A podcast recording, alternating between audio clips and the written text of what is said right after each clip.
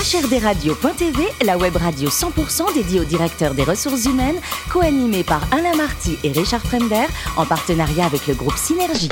Bonjour à toutes et à tous, bienvenue à bord de HRD Radio. Vous êtes 12 000 directeurs des ressources humaines et dirigeants d'entreprise, abonnés à nos podcasts. Nous vous remercions d'être toujours plus nombreux à nous écouter chaque semaine. Vous le savez, vous pouvez réagir sur nos réseaux sociaux et notre compte Twitter HRD Radio-du-bas TV. À mes côtés pour co-animer cette émission, Sophie Sanchez, directrice générale du groupe Synergie. Bonjour Sophie. Bonjour Richard. Et aujourd'hui, nous recevons Emeline Brunet-Quetteville, DRH d'Arvato Supply Chain Solutions France. Bonjour Emeline. Bonjour. Alors, vous êtes née à Amiens, vous avez toujours voulu être dans les RH. Après Oui. une prépa HEC, vous entrez chez Temex, une entreprise de microélectronique, comme responsable de la formation et du développement RH, dans un contexte pas facile, puisque je crois que vous avez vécu un PSE.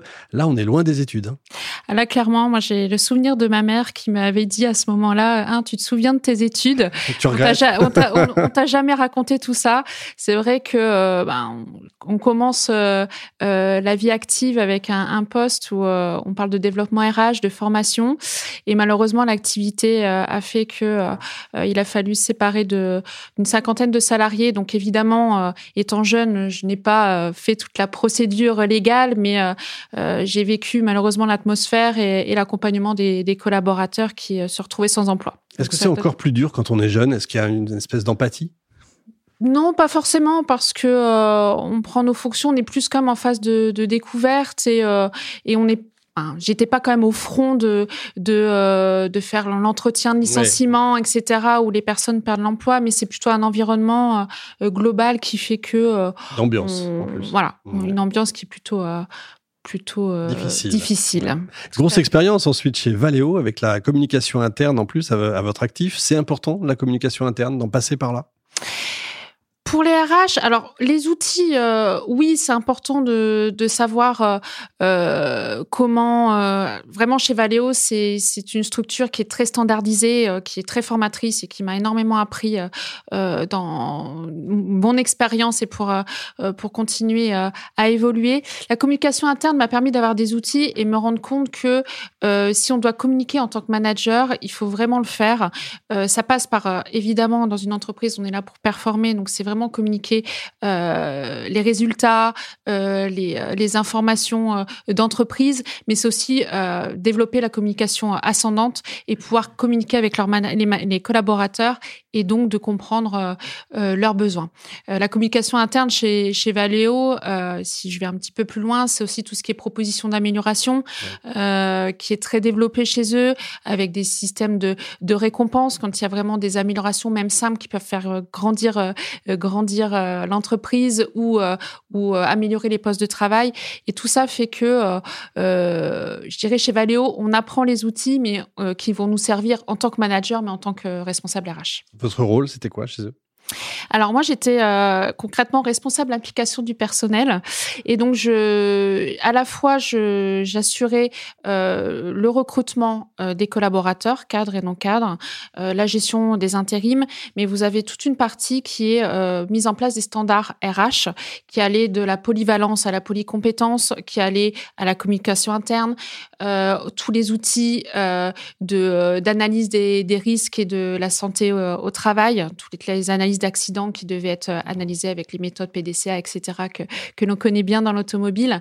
Euh, et donc, c'était vraiment accompagner au final tous les managers dans le développement de, de, des RH au sein, de, au sein du site euh, sur lequel j'étais. Alors, vous allez ensuite être muté dans un, dans- sur un site de 200 personnes, je crois. C'est ça. Alors là, euh, c'est pas les mêmes RH, évidemment. non, euh, sur un site dans l'Aisne, c'était vraiment un choix, pas de géographique, mais clairement de, de, euh, de cœur par rapport au poste. C'était vraiment euh, l'évolution euh, que je souhaitais.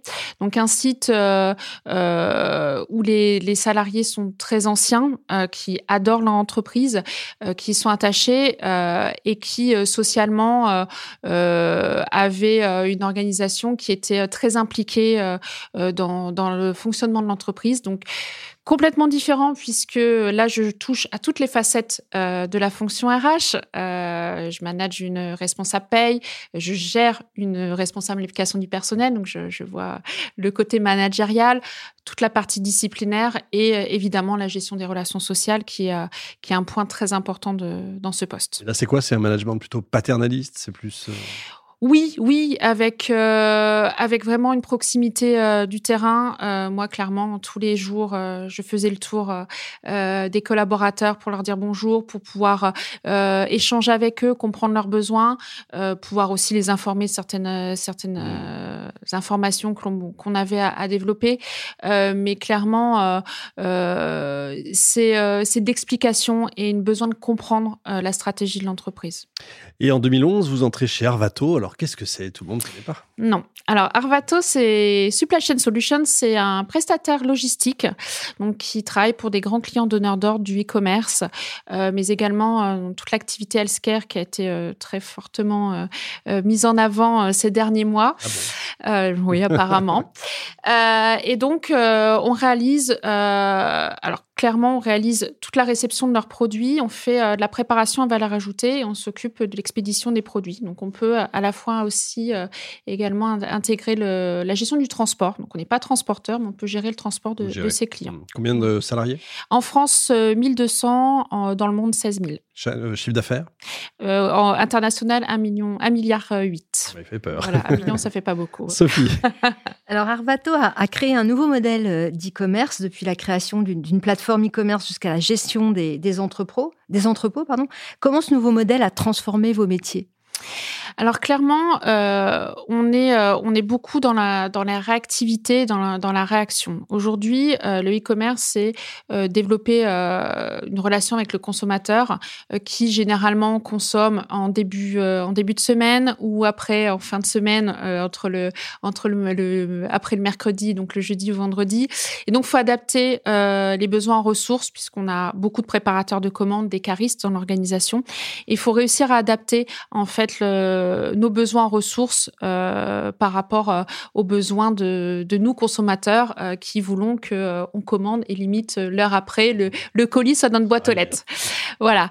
et donc on a essayé de travailler notamment sur un site sur un modèle de contrat temps partiel avec des journées de repos le, le mercredi, ce qui permet en fait de, de pallier à nos, nos besoins hein, nos besoins en ressources.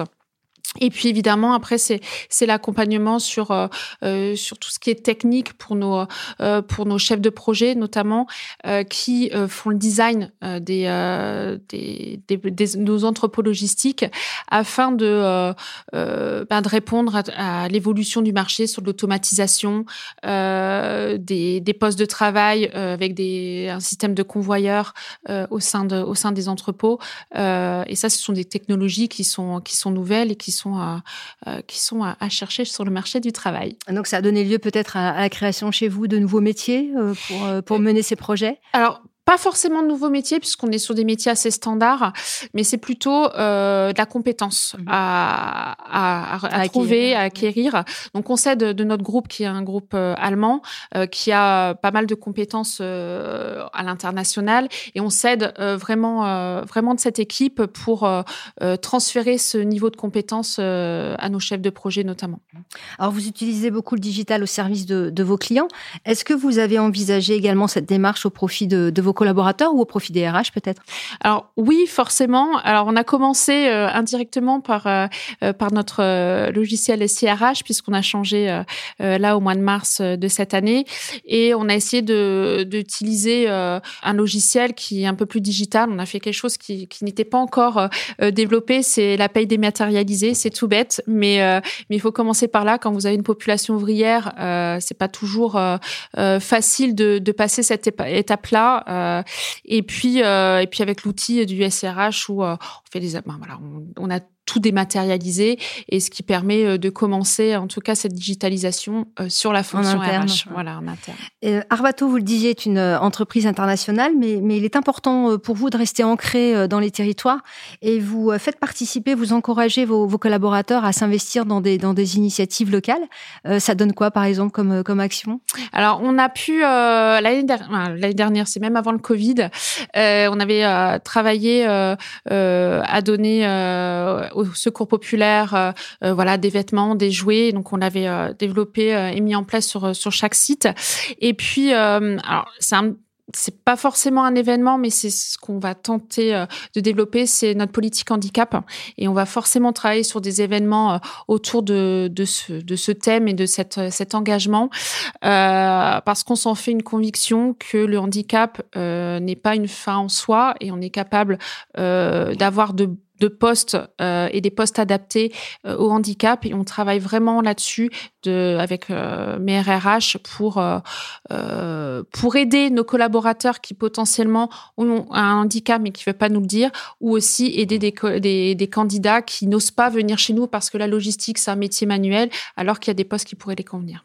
Alors c'était justement ma dernière question parce que je savais que vous aviez vous venez de terminer un diagnostic justement Tout à fait. sur, sur sur le sujet quels quels objectifs vous vous fixez dans un premier temps? Alors, il y a les objectifs euh, chiffrés, euh, évidemment, c'est de euh, d'atteindre nos 6% de travailleurs handicapés. On, on l'est déjà sur différents sites, mais c'est vraiment, indépendamment du chiffre, c'est vraiment d'avoir une culture au sein de l'entreprise et que le handicap ne soit limite pas visible en fait, que ça soit vraiment une partie intégrante de notre culture d'entreprise et que les managers, parce que ça c'est c'est un point qui est vraiment à développer, n'est pas euh, un frein à l'embauche euh, de salariés en situation de handicap. Alors Emeline, le plus beau métier du monde, c'est quoi, DRH ou vulcanologue? Ah, Je vais dire DRH parce que vulcanologue, ça me paraît euh, un peu loin, mais c'est un peu plus risqué. Voilà, quand on veut avoir une famille, c'est plus compliqué d'être vulcanologue. Vous parliez de famille, vous avez un mari bordelais, donc votre vin préféré, c'est? Saint-Émilion. Ah, je croyais que c'était le champagne. Oui aussi, mais bon. Ouais, mais c'est parce que j'ai Marie Bordelais s'il m'écoute. Euh, voilà, c'est ça. On l'embrasse. Comment il s'appelle votre mari? Quentin. Eh ben, on embrasse Quentin. Voilà. ah, il paraît que vous êtes imbattable sur le gâteau basque également. Ah, là, c'est imbattable, je sais pas, mais en tout cas, j'ai une bonne recette de grand-mère euh, de ma mamie qui, euh, euh qui nous avait donné la recette et qui, qui est absolument délicieux. Alors, si vous nous la dites tout bas, vous nous la donnez la recette C'est quoi Un ah, gâteau, un béret basque et... Oui, c'est ça, à peu près. Évidemment. Et enfin, je crois que vous, êtes, vous étiez ou vous êtes classé au tennis? Alors, je, je suis classée au tennis, mais je baisse en classement parce que le, le travail et la famille fait que je, j'ai un peu moins le temps de jouer, mais euh, dans ma jeunesse, j'étais 15 ans, oui. Donc, ah, euh, pas mal. Joué euh, en compétition, oui. Effectivement. Merci beaucoup, Emeline. Merci également à vous, Sophie. Fin de ce numéro de HRD Radio. Retrouvez toute notre actualité sur nos comptes Twitter, LinkedIn et Facebook. On se donne rendez-vous jeudi prochain, 14h précise, pour un nouvel invité. L'invité de la semaine de HRD Radio.tv, une production B2B Radio.tv en partenariat avec le groupe Synergie.